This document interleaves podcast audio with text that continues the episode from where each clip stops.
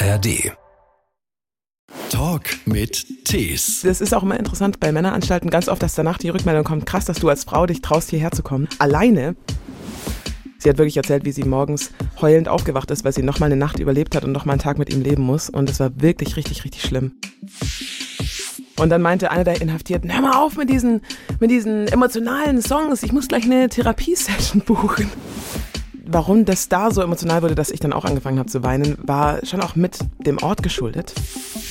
Dann wusste ich, ich darf nicht nach oben schauen, weil ich zu viel fühle. Und wenn ich nach oben schaue und sie anschaue, dann fange ich auch an zu heulen. Und was mache ich?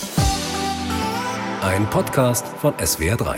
Mein Name ist Christian Thees. Und ich bin Diana Eserix. Sängerin, Pianistin, Songwriterin, Bandleaderin, Texterin aus Karlsruhe. I need you to feel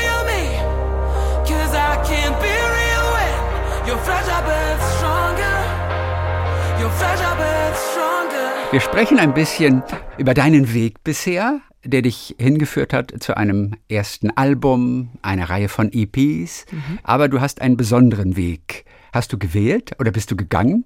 Du bist durch Gefängnisse getourt. Du machst das seit vielen Jahren ja. und spielst für die Insassen dort so wie Johnny Cash das damals gemacht hat. Und es war gar nicht so einfach für ihn, das durchzudrücken. Die Plattenfirma fand das eine ganz schlechte Idee.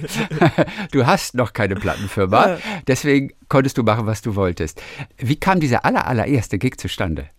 Also ich habe verschiedene Kontakte gehabt, die immer wieder irgendwie Bezug zum Gefängnis hatten. Und ich fand es zum einen sehr, sehr spannend. Also du meinst Leute, die drin gesessen haben? Auch, ja.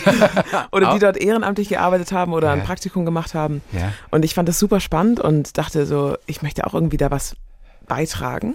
Zum einen natürlich meine Neugier. Also man sieht Gefängnis sonst immer nur aus irgendwelchen Serien in den USA oder so. Ja, vielen und, reicht das auch. Ja.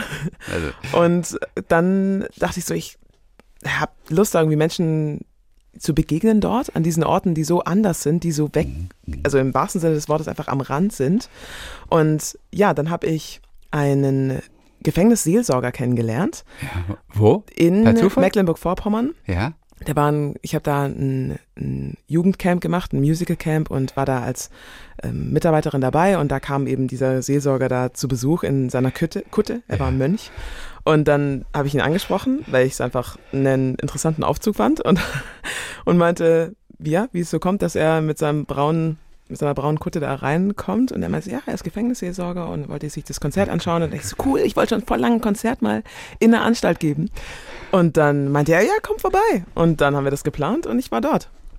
Ach, guck mal, dieser allererste Gig, auch erst für Jugendliche, ne? Genau, genau. Es war erst eine Jugendanstalt und seither tatsächlich hauptsächlich Männeranstalten. Wenn du das machen möchtest, und wie viele sind es bisher? Weit über 40, ne? Äh, 50? Glaub, nee, nee, noch nicht. 35 sind es. Wenn du das machen möchtest, was hast du zu organisieren? Wen schreibst du an? Und wie reagieren die? Also meist schreibe ich eine Mail an Poststelle.jva XY und hoffe dann einfach, dass eine Rückmeldung kommt und äh, vor allem auch eine positive. Manche sind sehr verhalten, manche sagen, sie haben keine Räumlichkeiten, manche sagen, sie haben kein Personal dafür, weil es natürlich ein erhöhter Sicherheitsaufwand ist. Manche sind aber super enthusiastisch und sagen, ja, wir kriegen das hin und wann machen wir das und mhm. so. Und dann ist mit Terminen ein bisschen schwierig, weil die Inhaftierten arbeiten ja oft und Richtig. es gibt bestimmte Bezu Besuchszeiten und Freizeit und so weiter und da müssen wir irgendwie schauen, wie es irgendwie gut klappt. Und dann versuche ich das irgendwie zu jonglieren, damit es ja Sinn ergibt von der Logistik her, von der Strecke und ja, so plane ich das. Du stehst auf der Bühne dann, ganz alleine. Du und deine Gitarre und vor dir ein Haufen Inhaftierter. Also die wollen doch alle kommen, oder? Die haben alle Bock. Oder werden die, dahin beordert? Nee, nee, nee. Die, die, haben alle Bock. Die müssen sich anmelden, genau. Mhm. Und dann dürfen sie kommen, wenn sie möchten. Ja, auch ungewohntes Freizeit-Entertainment für die. Wie konzentriert hören die wirklich zu? Also es gibt Anstalten, da kann man wirklich eine Stecknadel fallen hören, wenn ich nicht singen würde. Ja. Das ist wirklich krass und das verunsichert mich manchmal, weil ich denke so, das ist wie so diese Spongebob-Szenen, wo man dann nur diese die Augenlider hört von Spongebob, so. so. Ja. Und dann frage ich mich manchmal so, je, kommt da was rüber? Und da ist dann ganz oft auch von den Beamten die Rückmeldung, hey, wenn sie ruhig sind, dann ist das das beste Zeichen, weil dann sind sie komplett aufmerksam. Okay. Dann gibt es aber leider auch diese Konzerte, vor allem mit Jugendlichen. Aber ich musste jetzt schmerzlich die Erfahrung auch mit erwachsenen Männern machen, dass sie die ganze Zeit am Labern waren. Okay. Und das ist dann schon, wenn man da eben alleine steht mit der Akustikgitarre vor diesem Publikum und die kriegen einfach den Kopf nicht zu, dann ist es schon sehr, sehr herausfordernd, weil die Songs, die Themen sind ja schon auch sehr, sehr emotional und sehr persönlich. Und ich erzähle dann da wirklich, pack da splitterfasernackt meine Seele aus und dann labern die einfach nebenher. Und was machst du dann? also ich versuche. Was traust du dich, müsste ich eigentlich fragen. Was traust du dich dann zu sagen? also mittlerweile bin ich ein bisschen lockerer geworden, glaube ich. Also früher, wenn es passiert ist, dann habe ich einfach nur versucht durchzudrücken und dann war es vorbei. Aber mittlerweile habe ich einfach angefangen, das einfach anzusprechen und habe gesagt, Leute, wisst ihr eigentlich, wie sich das anfühlt hier vorne? Wenn ihr hier vorne stehen würdet, dann wäre das bei euch richtig unangenehm. Deswegen, ja, also bitte ich Sie dann darum, leise zu sein und versuchst dann immer so, hey, es ist nur noch so lang, es ist nur noch so lang. und einmal meine ich auch so, also das meinte ich in Köln in der Anstalt vor 120 Männern, die da saßen und meinte, Leute, es ist richtig respektlos, dass ihr gerade einfach nur und, da, und dann konntest du eine Stecknadel dann, fallen hören. Dann lachen sie kurz, dann sind sie leise und dann haben sie wieder angefangen zu reden. Ja, okay. well. Und du siehst dein Publikum da? Weil eben hast du gesagt, sie. Habe ich? Nee. Ja, also. Nee, ich sag eigentlich ihr. Also ich, Oder genau, das, ich das, das hätte ich jetzt auch gedacht. Ja, ja, nee, nee, nee. Okay. Also da ähm, will ich von Anfang an direkt einfach so eine. Ja. Ich möchte ja auch, ich vermeide immer Bühnen. Also manchmal gibt es so Anstalten, die dann extra noch Bühnenteile aufbauen möchten. Aber dann sieht man dich auch besser. Ja, aber dann bin ich nicht auf Augenhöhe und ich möchte ah. gerne nahbarer sein. Ich möchte gerne nicht irgendwie die, die mhm. Olle, die dann da irgendwie auf der Bühne steht und weit weg ist, sondern ich möchte nah sein und oft sind die Konzerte auch nicht so groß wie diese 120. Also mhm. die haben da auch in Köln so einen alten Kinosaal und da war das dann von der Sicht eher auch okay, aber meistens sind es so Seminarräume oder so und dann sehen die mich auch alle, wenn ich nicht auf einer Bühne stehe oder auf einer Erhöhung ja, stehe. Und, dann, und dann passt es schon. Aber ja, aber es gibt immer die Leute, auch wenn es viele reden, gibt es immer die Leute, die zuhören. Es gibt immer so einzelne Leute und es mhm. sind mal mehr, mal weniger.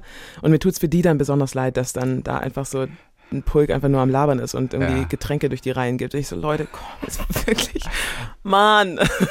Es gab aber auch schon Zwischenrufe oder von Einzelnen, die dann irgendwas kommentieren, was du gerade singst. Wie zum Beispiel? Wie zum Beispiel in Thüringen in der Anstalt. Da habe ich gesungen, das war Open Air, das finde ich auch immer so besonders herausfordernd, weil es immer so weitläufig ist und dann ist mit der Akustikgitarre eben auch ein bisschen, für mich zumindest, für Ed Sheeran vielleicht nicht, aber ja. für mich ein bisschen schwieriger, da die Massen zu begeistern. Und dann meinte einer der Inhaftierten, hör mal auf mit diesen, mit diesen emotionalen Songs, ich muss gleich eine Therapiesession buchen. So, ja.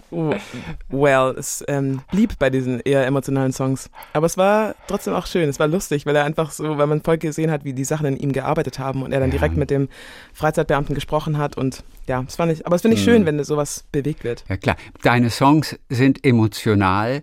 Die Ausgangssituation deiner ZuhörerInnen da, der Inhaftierten ist ja ohnehin von Natur aus emotional. Absolut. Jeder trägt eine wahrscheinlich auch furchtbare Geschichte mit sich rum, die wir alle nicht haben möchten.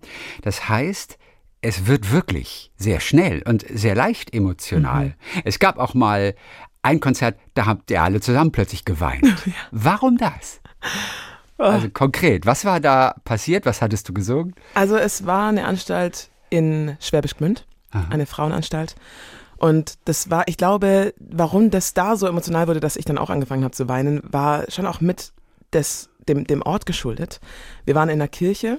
Das, äh, die Anstalt, die Frauenanstalt in Gmünd ist ein altes Kloster und es war in der Kirche und es war erstmal, erst war es mega ruhig und ich habe einfach gesungen und ich glaube, durch die Akustik in dem Raum und dadurch, dass ich glaube, die besondere Spannung war da in U-Haft und U-Haft ist ja, glaube ich, auch nochmal besonders spannungsvoll. Unsicherheit, Ängste, so. Man ist vielleicht noch nicht so lang weg von zu Hause, aber doch lang genug, dass man merkt, so, hey, das ist nicht mein Ort, an dem ich eigentlich sein möchte.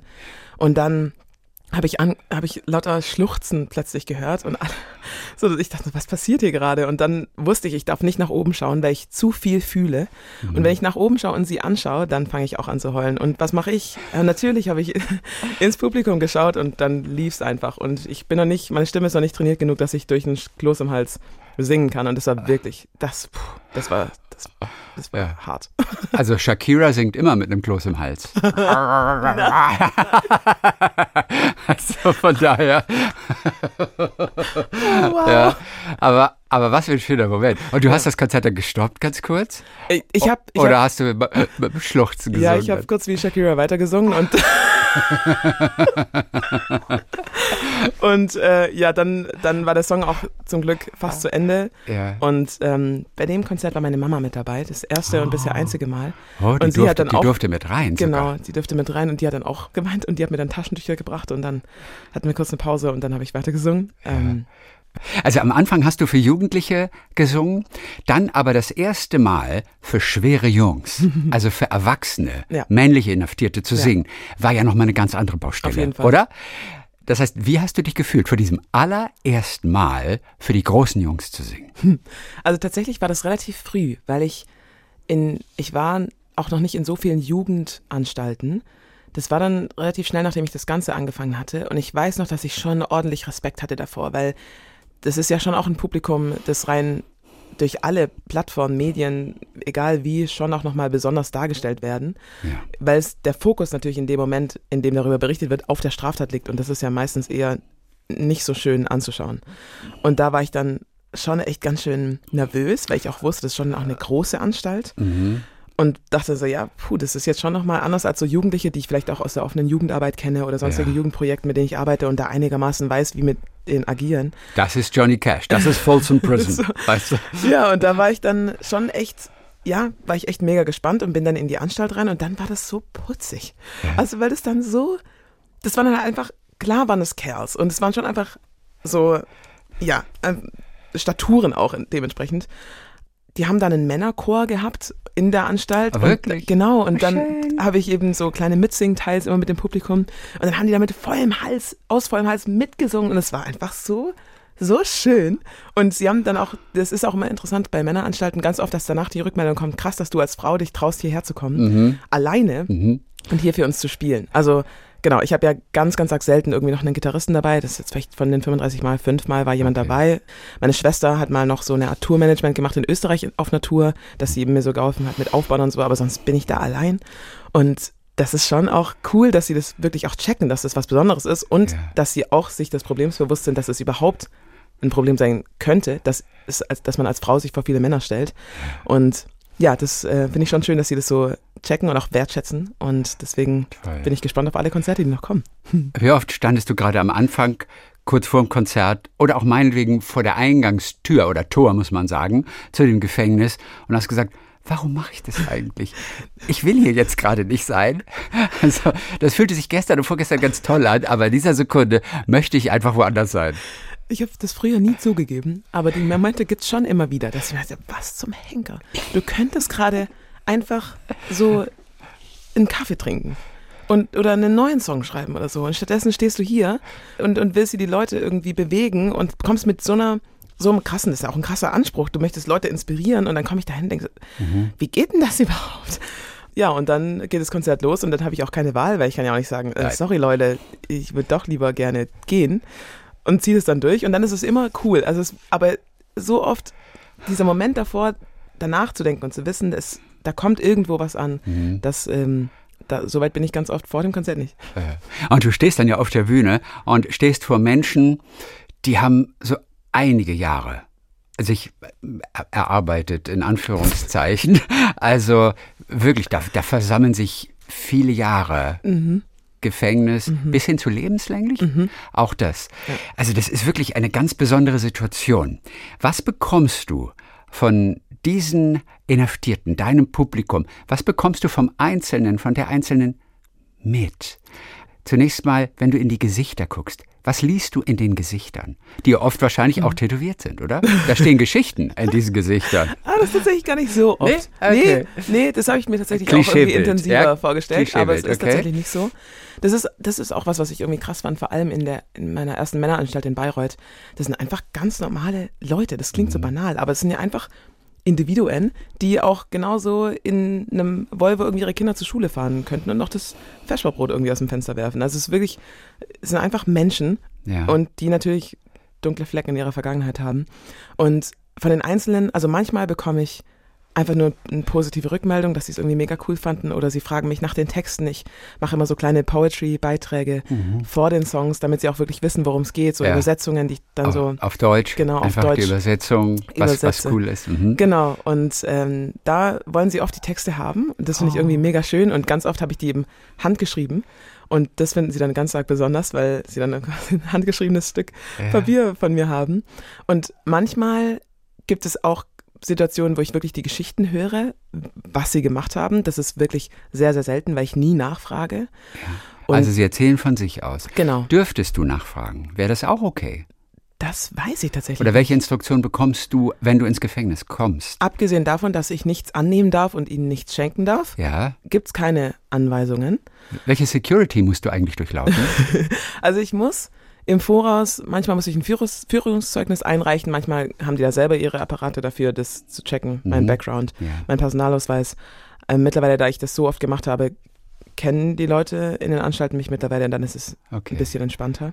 Genau, aber sonst manchmal muss ha ich Handy, durch Handy, darfst du Ja, ja, genau. Handy im Auto lassen, also ah. sonstige Devices im Auto lassen. Alles im Auto. Mein Autoschlüssel, okay. wenn ich mit dem Auto komme, ja. lasse ich an der Pforte. Ja. Und sonst ja, wird manchmal das noch gecheckt. Ich, ich hatte das erste Mal, dass mir wie im Flughafen so ähm, mit so einem Gerät so über den Körper gefahren wurde. Mhm. Genau, das war erst einmal. Ansonsten lauf, manchmal laufe ich durch so einen Detektor noch durch, auch mhm. wie am Flughafen. Ähm, okay. Und manchmal laufe ich wirklich einfach nur rein. Okay. Das gibt's auch. Okay, also und, du dürftest Fragen stellen an die, an die, an die. Rein ich glaube theoretisch schon, darfst ich du glaube schon. schon. Okay, und das machst du manchmal ich, oder lässt du sie immer von sich selber kommen. Genau, mal. ich mach's nie. Okay. Einfach, weil ich das sonst auch nicht machen würde. Wenn einfach Leute in meinem, meinem Publikum sitzen, dann würde ich sie auch nicht ansprechen und sagen, jetzt sag doch mal, hier, hast du eigentlich Abitur? Weil mich das einfach überhaupt nicht interessiert und auch nichts angeht, weil ich, mhm. mir geht's in dem Moment wirklich um den Moment. Und ich möchte ja. in dem Moment für sie jemand sein, womit sie vielleicht was anfangen können, sich irgendwie identifizieren können, auch wenn unsere Lebensläufe ziemlich sicher komplett ja. unterschiedlich sind. Und der Moment, an dem ich so viel gehört habe, das war in, in Köln in der Anstalt. Und da ist ein richtig cooler Freizeitbeamter, weil der sich wirklich mega viel Mühe gibt, für die Inhaftierten irgendwelche Möglichkeiten zu schaffen, dass sie sich ausprobieren können, auch vor allem was Resozialisierung angeht. Und dann gibt diese Freizeitgruppe die ist verantwortlich für diese Konzerte und die haben da echt oft Kultur und das ist mega schön. Und dann dürfen die Inhaftierten teilweise dann anrufen bei den Leuten und sagen, hey, wir haben hier wieder ein Kulturprogramm oder ein Kulturslot offen, habt ihr Bock hier zu spielen? Mhm. Und die sind dann auch für das Catering zuständig und das war wirklich, das war der absolute Wahnsinn. Und dann haben die da wirklich Catering teilweise besser als wir bei sonstigen Konzerten bekommen. Okay. Ich hatte einen Couscous-Salat, also ich bin nicht so ein Fan von Couscous-Salat, aber aber allein der Gedanke zählt. Und Bruschetta und Tomaten, Mozzarella-Spieße und was mega viel Mühe gegeben und einen Kuchen noch gebacken und also richtig richtig cool. Und da war eine Reporterin vom Spiegel dabei mhm. und die hat natürlich Fragen gestellt, äh, weil okay. das ist ihr Job. Ah, und dann war ich gerade noch im Gespräch mit jemand anders und dann kam ich da dazu, weil ich eben gehört habe, worum es da geht. Und dann hat die da einfach ihre Geschichte ausgepackt. Und das war richtig, richtig krass, weil sie hat eine krasse Vergangenheit. Sie hat als Prostituierte arbeiten müssen. Sie wurde hergeschleppt mhm. und ähm, genau, hat dann ja richtig, richtig, eine richtig schlimme Vergangenheit mit ihrem, mit mit ihrem Ehemann gehabt, der sie auch ähm, misshandelt hat. Misshandelt hat, genau. Und sie hat wirklich erzählt, wie sie morgens heulend aufgewacht ist, weil sie nochmal eine Nacht überlebt hat und nochmal einen Tag mit ihm leben muss. Und es war wirklich richtig, richtig schlimm. Und dann hat sie ihn umgebracht und das ging aber zehn Jahre so weit, dass niemand sie festgenommen hat. Wurde mhm. nicht erwischt quasi. Und dann nach zehn Jahren kam es raus über Aktenzeichen XY. Und man denkt, ja, dass das irgendwie nicht so echt ist, aber das ist wirklich Fakt. Also die Kripos bekommen auch Bescheid, hey, wenn in dem jeweiligen Bundesland ein Aktenzeichen XY ausgestrahlt wird, dass sie dann das schauen sollen. Die lösen einige Fälle Die da. lösen wirklich einige Fälle ja. und eben auch diesen Fall. Und das fand ich wirklich krass, weil ich habe auf diesem Debütalbum, da geht es ja um Themen, die in dem Zusammenhang mit dem Gefängnis stehen, My Past, Gravity. Und das ist ja in dem Fall wirklich die Schwerkraft meiner Vergangenheit. Wenn ja. dann nach zehn Jahren rauskommt, dass eine Frau eben das eine Gefängnis, das ihre Ehe war, ihre Beziehung war, mhm. eingetauscht hat, jetzt gegen das richtige Gefängnis. Und darum geht es in einem Song, The Grid heißt er. Und das fand ich irgendwie mega krass, weil ich die personifizierte Es war genau Song, zufälligerweise Geschichte die, Geschichte, also, die, Geschichte dieser Frau. Und sie hat es jetzt auch so kommentiert. Hat sie das verstanden in dem Song? Hat sie, hat sie den auch auf sich bezogen? Hat sie erkannt, es ist genau meine Geschichte? In dem Moment glaube ich nicht. Nee, okay. In dem mhm. Moment glaube ich Aber nicht. du hast es halt erkannt. Aber ich habe es erkannt. Also ich habe es ja auch gesagt, dass ich da, dass ich da einen Song drüber geschrieben habe. Und ja. das war einfach krass. Also, huh.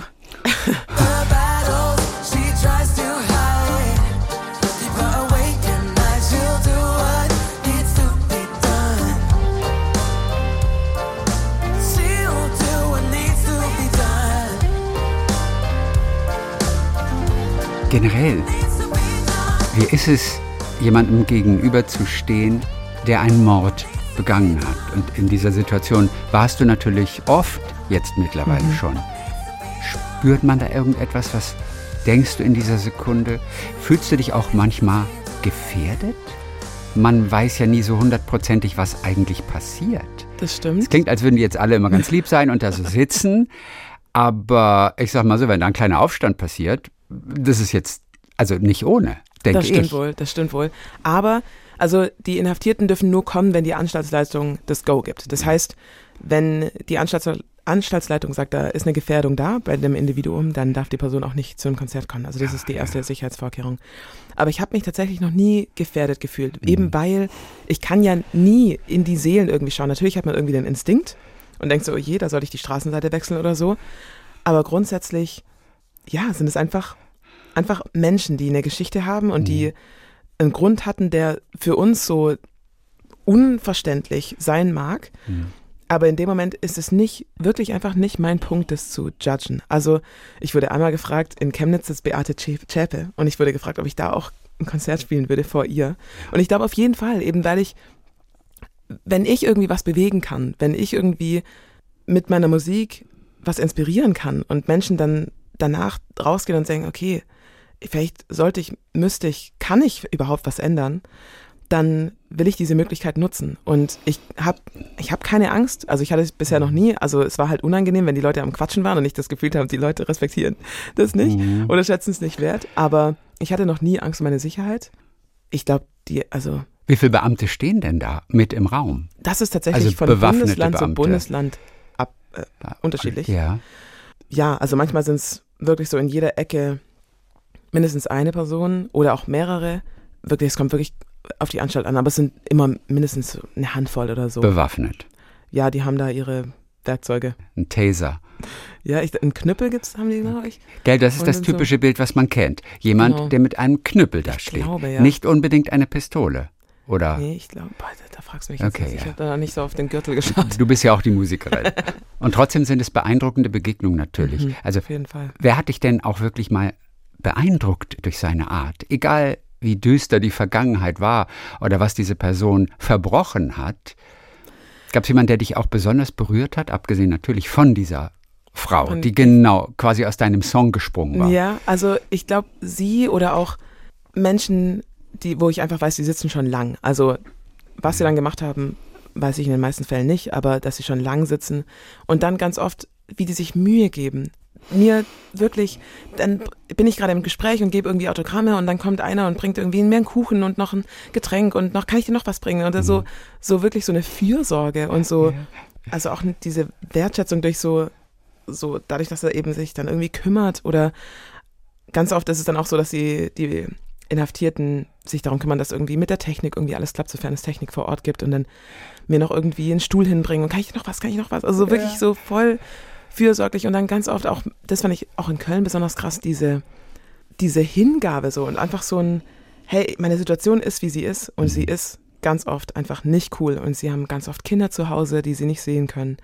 Und dann bei der einen Frau war auch das Gespräch so, wie bringen wir unseren Kindern das bei, dass sie im Gefängnis sitzen? Und dann hat die eine Frau erzählt, hat die Frau erzählt, ja, und dann ist mein Mann äh, zum Metzger gegangen und dann hat mein kleiner Sohn, hat dann der Metzgersfrau erzählt, meine Mama ist im Gefängnis. Wie unangenehm muss das sein? Aber ja, das ist einfach dann der Alltag und man muss da irgendwie mit umgehen und wie, ja, das fand ich irgendwie dann beeindruckend, wie sie dann doch irgendwie damit umgehen und ich das Gefühl habe, nicht, sie finden sich damit ab, aber sie akzeptieren es und sie machen irgendwie das Beste draus. Mhm. Und das finde ich schon einfach auch inspirierend auf eine Art, weil ganz oft sind wir in unseren Situationen und denken, ah, ich kann hier nicht raus und ich bin gefangen über, im übertragenen Sinne und ich bekomme keine Hilfe oder was weiß ich und dann sind da Menschen, die halt wirklich gefangen sind. Natürlich in Deutschland nochmal ganz andere Zustände auch in anderen, als in anderen Ländern, aber ich habe das Gefühl, hey, die Menschen, die machen da jetzt das Beste draus und nehmen mit, was sie mitnehmen können und wenn sie dann mhm. wieder draußen sind, dann geht es weiter oder sie, machen, sie fangen von vorne an. Also das sind überwiegend positive Begegnungen. Ja. Inwiefern kann es trotzdem mal einschüchternd sein? Also da kommt jemand zu dir und spricht vielleicht auch ganz komisch oder so da, du, Diana, das war gut. Also, ich meine, ist, ist, das eine Szene aus, ist das, ist das eine Szene aus einem Film oder passiert auch das? Ähm, also bisher, also ich versuche ja grundsätzlich, wenn ich ins Gefängnis gehe, alles abzulegen. Alle, alle Vorurteile, alles wirklich einfach Genau, und dann komme ich natürlich. Die Frage ist nur, ob das gelingt. Ja, ja, klar. Das Sich das vorzunehmen, genau. ist eine super Sache, aber inwiefern gelingt es? Ja, und also ich, ganz oft bin ich eben als die Erste dann in dem Konzertraum mit den Beamten und dann kommen nach und nach die einzelnen Häuser aus den Anstalten rein. Okay, okay, okay. Und dann ist es schon so ein, so ein, okay, abchecken, hey, ja, ja, hallo, hey, hallo. Ihr sagt dann so, so. hallo, man begrüßt sich genau, dann auch genau. so. Genau, manche kommen noch extra her und geben mir die Hand. Ja, süß. Ganz süß, ganz toll. Und ähm, ja, und tatsächlich ist es nie nie creepy gewesen. Natürlich ist die eine oder andere Person ein bisschen eigenartig, mhm. aber das ist auch egal wo. Also es gibt auch sonstige Konzerte, wo irgendwie Teens herkommen und sagen, ich habe dich von Anfang an geliebt. Ich denke, du hast mich irgendwie vor einer Stunde kennengelernt, aber okay. ähm, so und ähm, genau, also das gibt's egal wie so so Menschenhype ist ja schon auch einfach ein Thema und manche Leute verlieren sich da mehr oder weniger drin. Aber es war noch nie so, dass ich wirklich dachte so, oh, wie unangenehm. Also ja, es besonders. Äh, Diana, du machst schon wahnsinnig lange Musik. Du hast Abi gemacht auf jeden Fall. Dann bist du erstmal studieren gegangen. Als erstes hast du äh, studiert Bildungswissenschaft in Magdeburg, in Wales und in Rio. Allein das finde ich ist eine wunderbare Kombination. Also Sao Paulo war Sao Paulo. Sao Paulo. Wales, nee. Brasilien. Wie kam das? Also Wales war tatsächlich in Ermangelung an Alternativen, was Auslandssemester anging, ja. habe ich mich dann für Wales beworben und noch für Norwegen. Aber da ja, und dann habe ich aber nur eine Zusage für Wales bekommen. Und wäre ich ein Naturmensch, dann mhm. wäre das sicher klasse gewesen. Ja. Aber ich habe mich da sowas von dermaßen gelangweilt. Ich war nämlich leider nicht in Cardiff. Cardiff ist der absolute Wahnsinn, mhm. sondern in Bangor. Das ist ganz im Norden Wales. Und ähm, da war nicht so viel zu machen. äh, ich bin von meinem Hügel ins Tal runtergelaufen und dann wieder auf der anderen Seite des, des kleinen Städtchens wieder hoch auf den Uniberg. Ja täglich und das war so das meiste Excitement eigentlich. Also ich aber keine coolen Kommilitonen? Äh, doch, das schon. Doch, aber, aber viele waren tatsächlich auch genau dort, weil sie genau das wollten, nämlich diese Ruhe. Ah. Die kamen irgendwie aus Berlin oder so und ich so, oh Leute, wirklich, ich dachte so, keine Ahnung, Leute erzählen, was weiß ich, was für Abenteuer sie am Auslandssemester und ich komme da hin und passiert aber nix. Ja. Es, war, es war ein bisschen trist. Aber ich habe trotzdem, ich hatte Osterferien drei Wochen und bin dann sehr viel rumgereist und konnte dann das Land und Irland und ja, ein bisschen entdecken und es war schön.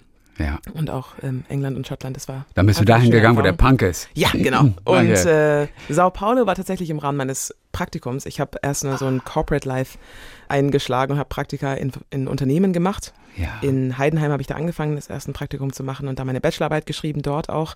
Und dann hatte ich die Möglichkeit, nach Sao Paulo zu gehen, an den, den Standort dort mhm. und dort zu arbeiten für ein halbes Jahr, auch ja. im Rahmen meines Studiums. Und das war auch eine sehr, sehr besondere Erfahrung. Meine ich glaube, erste Südamerika-Erfahrung.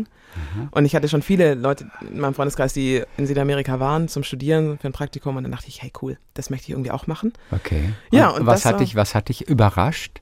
Denn du hast da auch irgendetwas erlebt, womit du nicht gerechnet hast. Also es war schon irgendwie besonders. Ja, also ich habe nicht damit gerechnet, dass es mir so schwer fallen würde, da anzukommen. Mhm. Also ich habe kaum Portugiesisch gesprochen, Spanisch ja, aber aus irgendwelchen Gründen hat ja, haben die mich nicht verstanden mit dem, Interessant. mit dem rudimentären Spanisch. Und von der Hautfarbe, ich glaube, dein Vater genau. kommt aus Nigeria. Genau, richtig. Äh, fällst du da gar nicht auf? Eigentlich also du bist nicht. komplett integriert, äußerlich, auch sofort in Eigentlich Brasilien? ja, genau. Also es gab trotzdem, man merkt mir das schon an. Also mir wurde immer wieder auch gerückmeldet, dass ich doch sehr westlich wirke. ah, was ist es wohl, was dich westlich wirken lässt? Du, das ist, das was ist es wohl? Ich weiß es nicht. Vielleicht eine Art zu sprechen, eine Art zu lachen. Was mag das wohl sein? Ja, das ist tatsächlich eine gute Frage. Hätte ich mir mal schon ne? früher stellen können. Okay. Also ich weiß nicht, vielleicht auch irgendwie meine Haltung. Mhm. Vielleicht hast du zu wenig getanzt auf der Straße. Das, ist möglich. Wobei in Sao Paulo, in Sao Paulo ist zumindest wirklich in der Stadt, da ist wirklich nicht so lebensfroh, wie ich mir das äh, erhofft hatte. Ich dachte wirklich, das ist wie in Rio. Ich dachte, es mhm. ist keine Ahnung, ganz viel Essenstände auf der Straße jeden Tag und ganz viel Musik und keine Ahnung was. Aber es ist auch tatsächlich in Brasilien der Ruf der pa Paulistas, der Menschen aus Sao Paulo, ah. dass sie eher so die Arbeitsbienen sind. Okay. Und es ist ja auch der Wirtschaftsumschlagort in, in mhm. Sao Paulo, äh, ja. in Brasilien. Und ja. genau, also es war leider nicht ganz so lebensfroh, wie ich mir das erhofft hatte.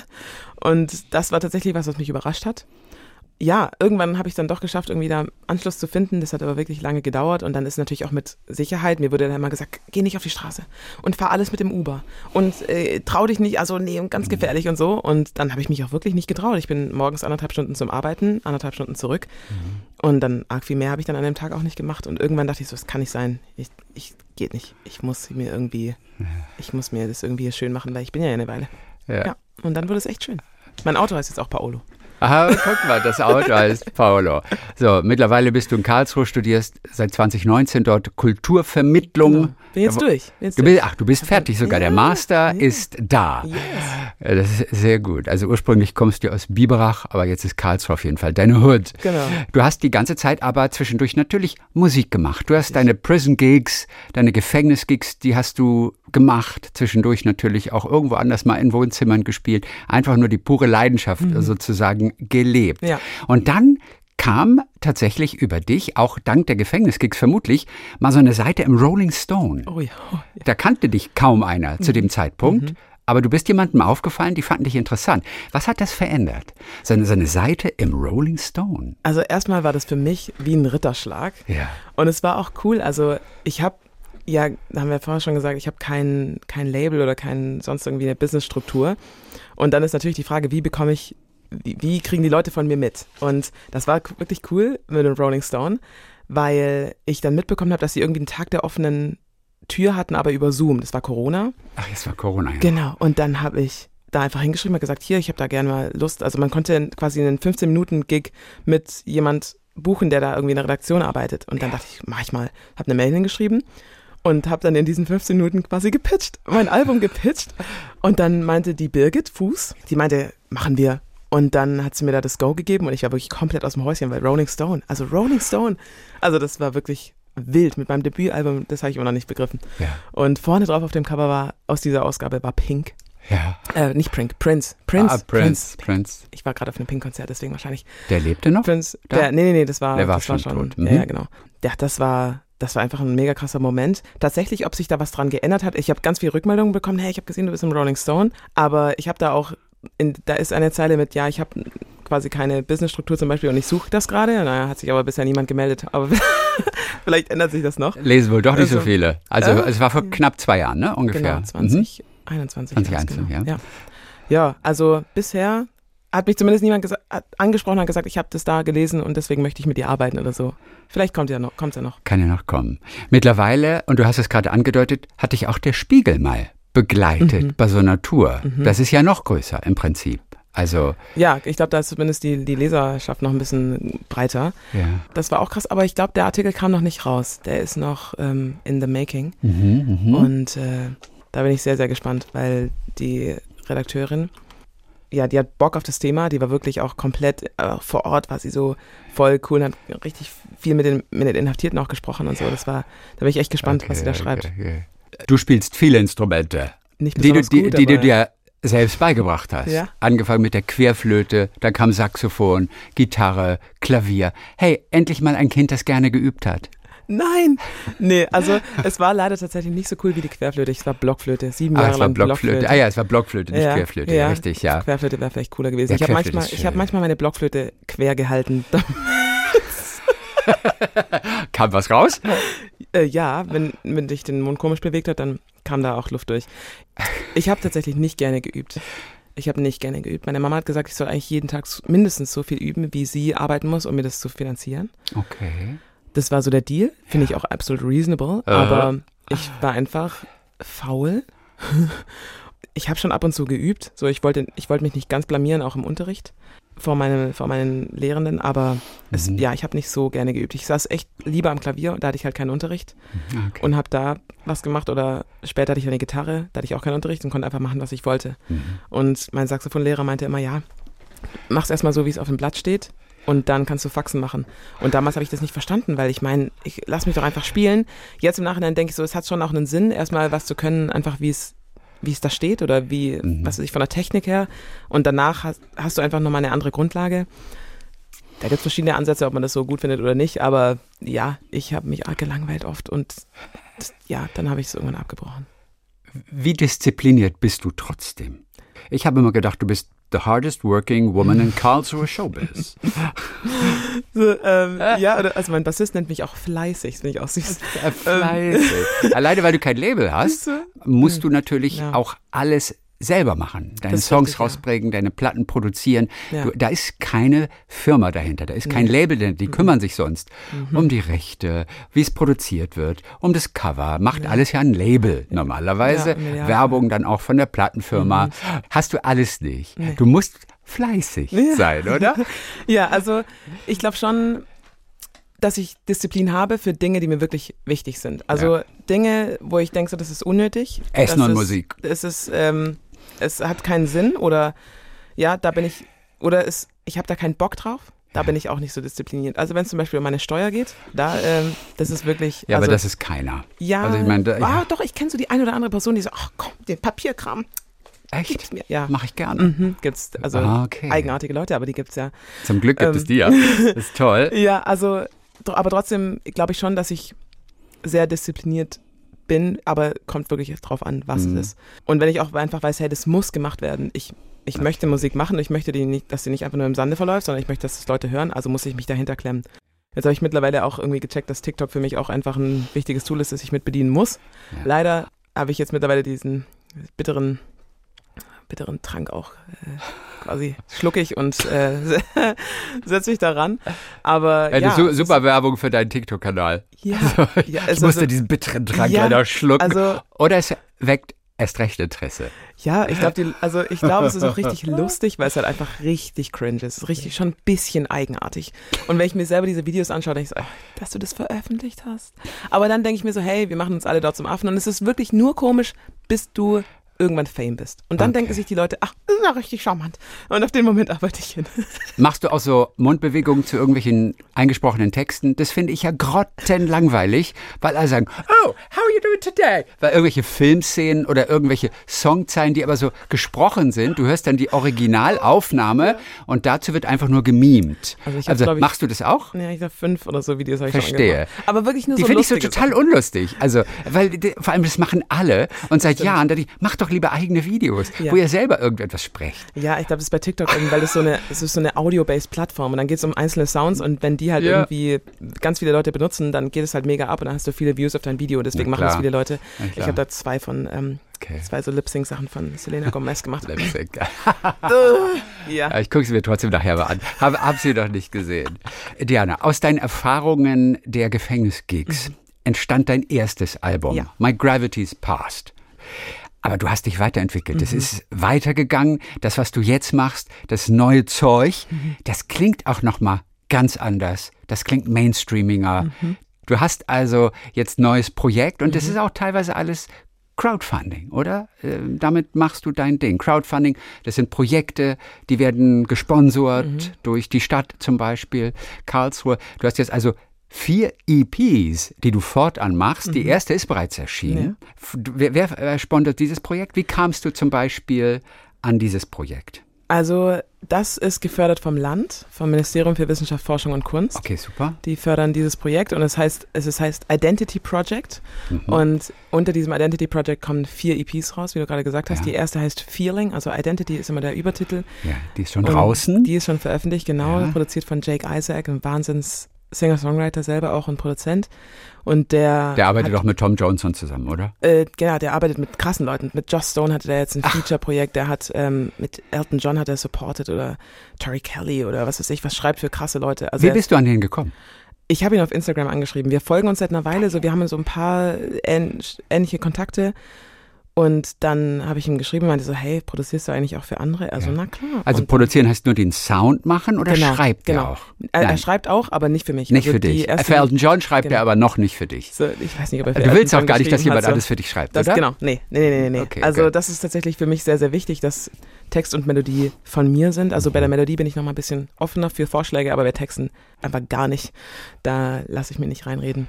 Und ähm, also nicht, dass die Vorschläge schlecht wären, aber es ist einfach für mich für die Authentizität super wichtig, dass es einfach meine Texte sind, Ja. die ich da singe und die ich veröffentliche. Der hat diese erste EP produziert Genau, für dich. Das genau. waren Balladen. Ja, richtig. So ganz schöne Richtig. Balladen. Etwas, was du vorher noch nie gemacht hattest. ja, Wie kamst du zu den Balladen? ich glaube, das ist im Endeffekt Back to the Roots. Also mein, mein ersten Song, also mein erster englischer Song war auch eine Ballade. Be Yourself heißt die. Mhm. Und das war der erste Song, den ich geschrieben habe mit 13, 14. Davor war es noch so ein Kinderlied mit neun oder so, aber das äh, lasse ich immer unter den Tisch fallen. Genau, und so kamen diese Songs und die sind alle sehr, sehr persönlich. Also äh, es geht schon auch um Themen, die, die mich sehr krass geprägt haben, sehr emotional waren ganz oft.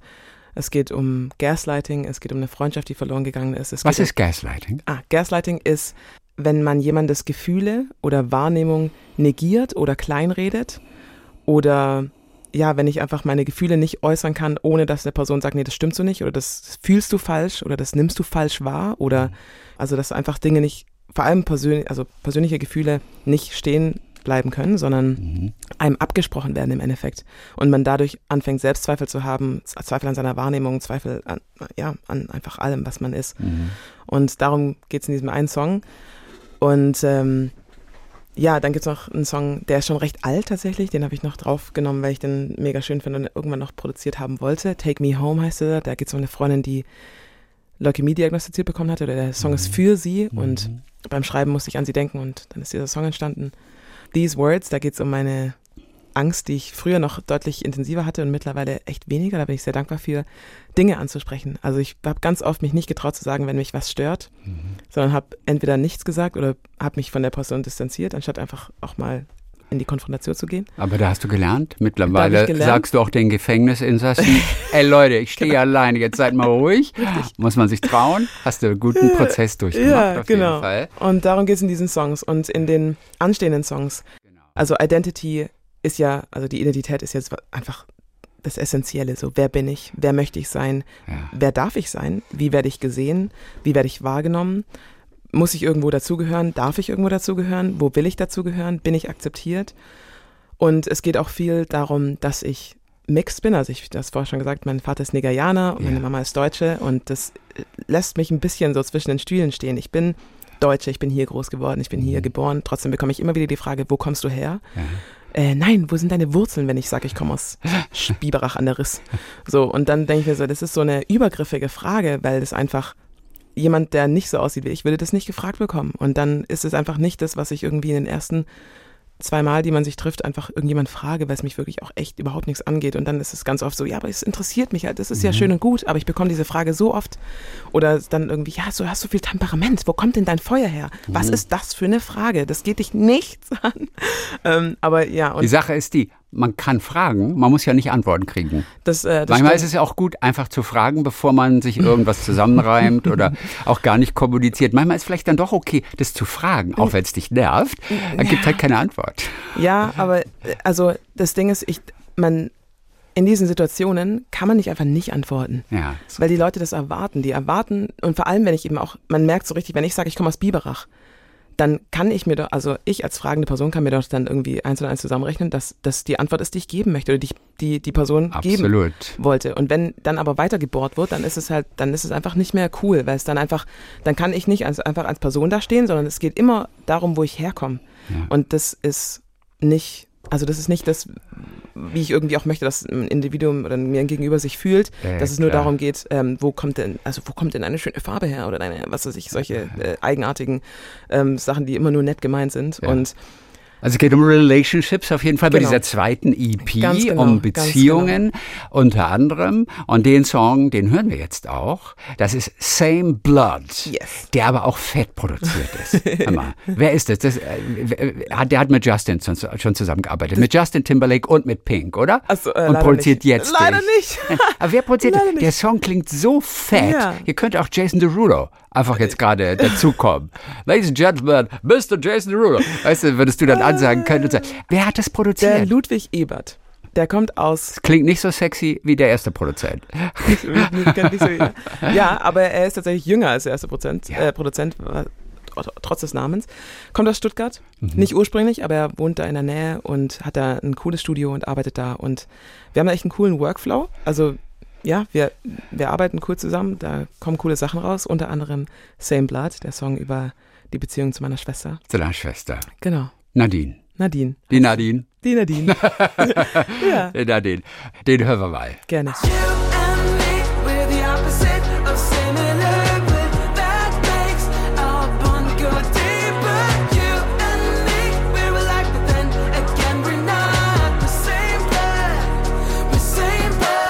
Es geht um dich und deine Schwester, die im Prinzip dir zum Verwechseln ähnlich aussieht, aber ihr seid nicht Zwillinge. Nein, wir sind keine Zwillinge, wir sind Aber ein ihr- Jahr und elf Monate auseinander. Wahnsinn, aber ihr seht euch sehr ähnlich. Vom Typ her, oder? Ihr seid ganz unterschiedlich. Ja. Aber ich habe kurz gedacht, ich habe es im Video gesehen. Ja. Habe gedacht, okay, wer sitzt jetzt an der Fahrerseite, wer nicht? Ihr habt im Auto, Ja. habt ihr das aufgenommen zusammen? Und da habe ich gesagt, oh, wie krass. Und das ist deine Schwester, Ja. der du offensichtlich auch sehr viel verdankst. Also zumindest sie hat die ganzen Bilder alle gesammelt.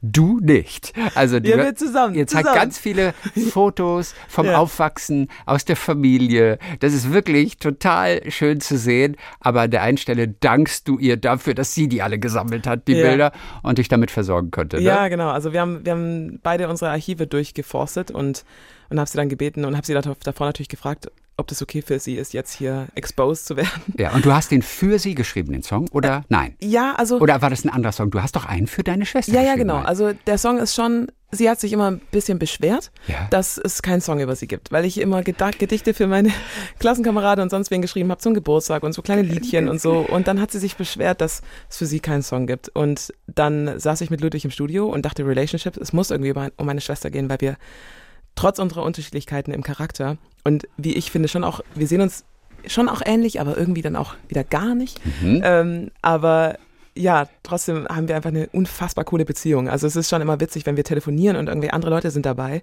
Und wie wir miteinander reden, das finden ganz viele Leute richtig witzig, weil wir sind wie in einem dauerhaften Gespräch. In einem Telefonat gibt's kein Hallo und kein Tschüss, sondern wir fangen einfach direkt an. So, einfach, wie, so wie in Filmen immer. einfach direkt so, was ist das Problem, was ist Phase und dann so, ja, okay, cool. Und dann wird vielleicht einfach nur aufgelegt oder so. Und dann, weil wir ganz genau wissen, wir schreiben eh weiter oder wir reden Ja, eh ja, weiter. okay. Und das ist schon einfach richtig cool und mega wert, weil ich bin da mega dankbar dafür. Und sie unterstützt mich auch in Pressesachen so oder wenn ich irgendwie eine Frage habe, so hey, kann ich mit denen und denen eine Kooperation machen? So, dann recherchiert sie und Mhm. schaut, ob das cool ist und ähm, hilft mir jetzt auch mit Social Media, weil sie meinte, Diana, du musst da mehr Gas geben, du musst da mehr Gas geben. Was macht die jobmäßig? Sie ist gerade Studentin der intersektionalen Antisemitismusforschung in Berlin Ich verstehe, okay. und arbeitet aber auch in einer Kommunikationsagentur für NGOs Ah, Okay. und äh, macht das gerade neben dem Studium. Also sie schreibt gerade ihre Masterarbeit und wohnt in Berlin. Okay, okay. Genau. Und ja, aber sie ist voll, sie investiert sich voll auch in dieses Projekt, was mega cool ist. Wie hat sie reagiert, als sie diesen Song zum ersten Mal gehört hat? War sie dabei? Also warst du dabei, als sie den gehört hat zum ersten Mal? Nein, leider nicht. Okay, leider und nicht. was hat sie gesagt? Ich habe ihn direkt aus dem Studio geschickt und dann hat sie mir geschrieben und meinte, oha, also das war die, die, die erste Nachricht, oha, ganz viele A's.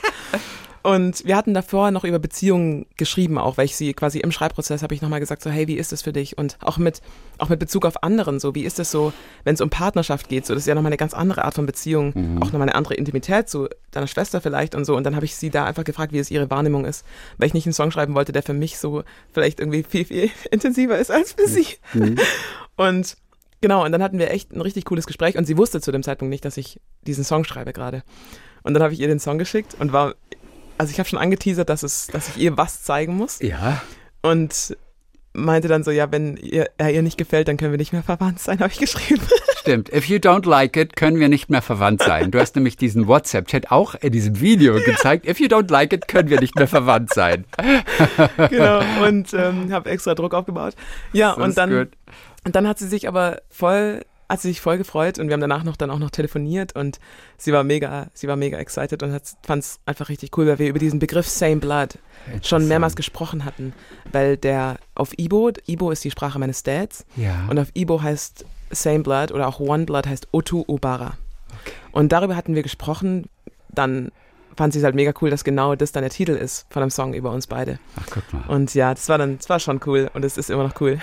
Du hast sie abgespeichert in deinem Handy unter Ada Ora. ja, genau, das Wa- ist ihr Zweitname, Adora. Ah, das ist ihr Adora. Ibo, Zweitname auf Ibo, genau. Guck mal. Gut. Du dankst auch deiner Mutter. Die hat stundenlang Analog. Analogfotos eingescannt Ja. für dich. Die hat extra sich so einen so einen Analogscanner aus der Stadtbibliothek ausgeliehen, um die ganzen Fotos einzuscannen. Also ja, meine Familie, die ist schon am Start. Also das ist schon sehr, sehr cool und ähm, Was ist die Rolle deiner Mutter sozusagen in deinem Werdegang? Also was verdankst du ihr? Welchen Einfluss hatte sie auf deinen Weg? Also ich glaube, meine Arbeitsmoral habe ich sehr stark von ihr. Also sie ist schon das, was ich vorher meinte mit dem, ich, wenn ich, wenn was gemacht werden muss, dann mache ich das auch. Ja. Und ich ziehe auch Sachen durch. Ich mache es bis zum Ende. Und das habe ich schon auch von ihr. Also so dieses, hey, das ist eine Notwendigkeit, das muss gemacht werden, also los geht's. Und womit hat sie es dir gezeigt? Oder hat sie Ich oder glaub- sind das nur Worte gewesen immer von Nee, ihr? nee, allgemein einfach, wie sie Dinge gemacht hat. Wie sie so, also wir sind jetzt nicht in einem mega luxuriösen Kontext aufgewachsen. Und sie hat dann einfach viel so die Notwendigkeit, so, hey, ich, ich, ich muss irgendwie im Endeffekt halt Essen auf den Tisch bringen und deswegen ja, arbeite ich da und da und dann hat gerne in den Haushalt geschmissen und alles irgendwie, hat sich um alles gekümmert, hat uns auch möglich gemacht, dass wir Kultur eben auch erfahren haben. Sie hat uns in, jeden Samstag, während sie gearbeitet hat, hingen wir im Endeffekt in der Stadtbibliothek. Und deswegen ist auch die Stadtbücherei für uns ein mega krass prägender Ort Ja. und hat uns sehr krass geprägt und, und inspiriert auch. Und es gibt immer wieder noch Mitarbeitende, ehemalige Mitarbeitende aus der Stadtbücherei, die uns von da noch kennen und uns dann schreiben, hey, voll schön, was aus euch geworden ist, und weil wir als kleines Stöpsel eben durch die Stadtbibliothek sind. Und dann Nacht im Museum und was ist ich. Und hat, meine Mama hat immer nach Angeboten geschaut in der Stadt und auch sonst wo, was sie uns eben möglich machen konnten, damit wir abgesehen von der Schule noch andere Sachen haben. Wir, dann war ja auch immer wichtig, dass wir Sport, Ehrenamt, Musik und eben Schule hatten. Und deswegen bin ich auch jetzt so ein, so ein Multi-Mensch. So, also ist meine, meine Schlussfolgerung. Weil ich war im Sportverein, ich habe ein Musikinstrument gelernt oder sie hat mir noch andere Instrumente eben zur Verfügung gestellt. Schule, ich war in der Debating AG, ich war in der Theater AG, ich war im Volleyballverein und so weiter und so fort. Ich habe mich ehrenamtlich in meiner Kirchengemeinde engagiert und war einfach super, super viel unterwegs schon immer. Weil ich und ich glaube schon auch Sie daran glauben, dass einfach so unterschiedliche Tätigkeiten natürlich nochmal andere Sachen inspirieren. Und so ist meine Mama schon echt dies. Und auch die ist einfach ein Arbeitstier. ey, Die ist, ach, Vollgas, das ist schon einfach richtig cool. Hat sie auch einen Song auf der Relationships Bis- EP, auf der auf der zweiten EP? Bisher noch nicht. Ich habe Okay. ihr mal einen Song geschrieben zum Muttertag. Ah. Ähm, das war auch schon, der ist sogar auf Deutsch. Das, äh, ja, aber der ist nicht veröffentlicht. Aber den, der ist schon, der ist, glaube ich, von 2020 habe ich den mal geschrieben. okay, Genau. okay. Und äh, ja, die anderen EPs heißen Ambivalence, also Kontraste, so eben vor allem auch eben ich, Mhm. so schwarz-weiß, was ich, ich in mir trage. Ja. Und die letzte heißt Reflection. Okay. Und die werden jetzt so in den nächsten Monaten, im nächsten Jahr veröffentlicht. Okay, so alle drei Monate So ungefähr, eine genau. EP genau. und die zweite dann im September. Genau, die- 23. September ist das Datum in Karlsruhe. Genau, da ist Release-Konzert, da freue ich mich richtig drauf. Das ist eine Halle, da passen 700 Leute rein, also könnt ihr euch jetzt schon ein Ticket kaufen. Die Event Hall Ähm, die es, Event ja? Hall, genau, die ist in Grünwinkel, heißt der Stadtteil Okay. von Karlsruhe. Ja. Da gibt es ein Release-Konzert und das wird unfassbar cool. Ich habe richtig äh, coole Ideen für Stage-Design und ich wollte früher mal ein Modelabel gründen. Mhm. Und ähm, es wird Klamotten geben, die ausgestellt werden, quasi Designs zum Thema. Ja.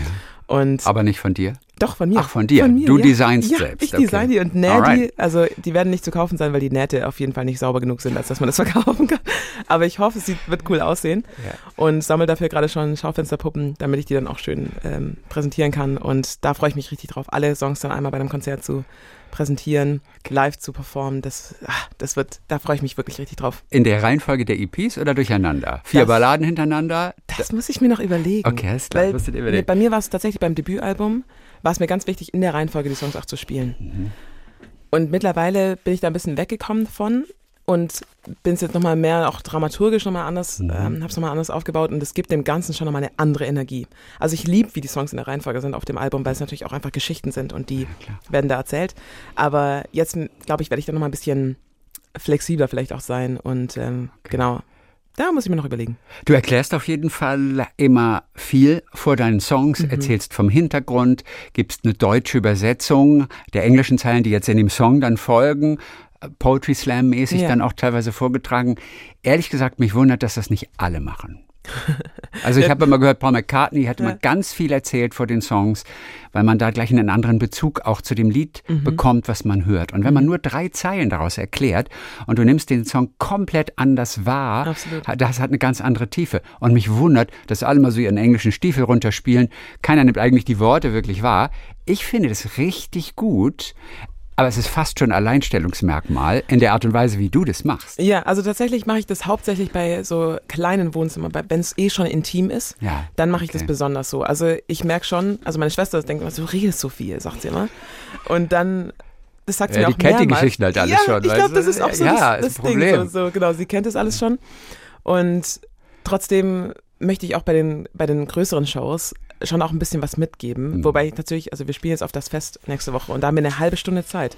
Da kann ich nicht so viel erzählen. Ich will meine Songs, ich will, dass die überzeugen. Deswegen muss ich spielen. Nein, lieber ein ähm, Song weniger und erzähl lieber mehr. ja, ich, ich, äh, ja, ich werde mir, da, ich werd mir noch was überlegen. Das ist noch mal eine Probe nächste Woche. Dann schaue ich mal, was wir da machen können. Okay. Also. Aber ja, das ist ähm, schon auch immer so die Frage, die Balance zwischen wie, wo rede ich, wo kann ich auch vielleicht einfach die Musik reden lassen. Mhm. Und ja, da bin ich noch ein bisschen am Finden. Dann sagen wir Dankeschön für heute und äh, ja, viel Glück. Ja, danke dir. Danke, dass ich da sein durfte. Danke fürs Vorbeischauen. Danke. Talk mit Tees.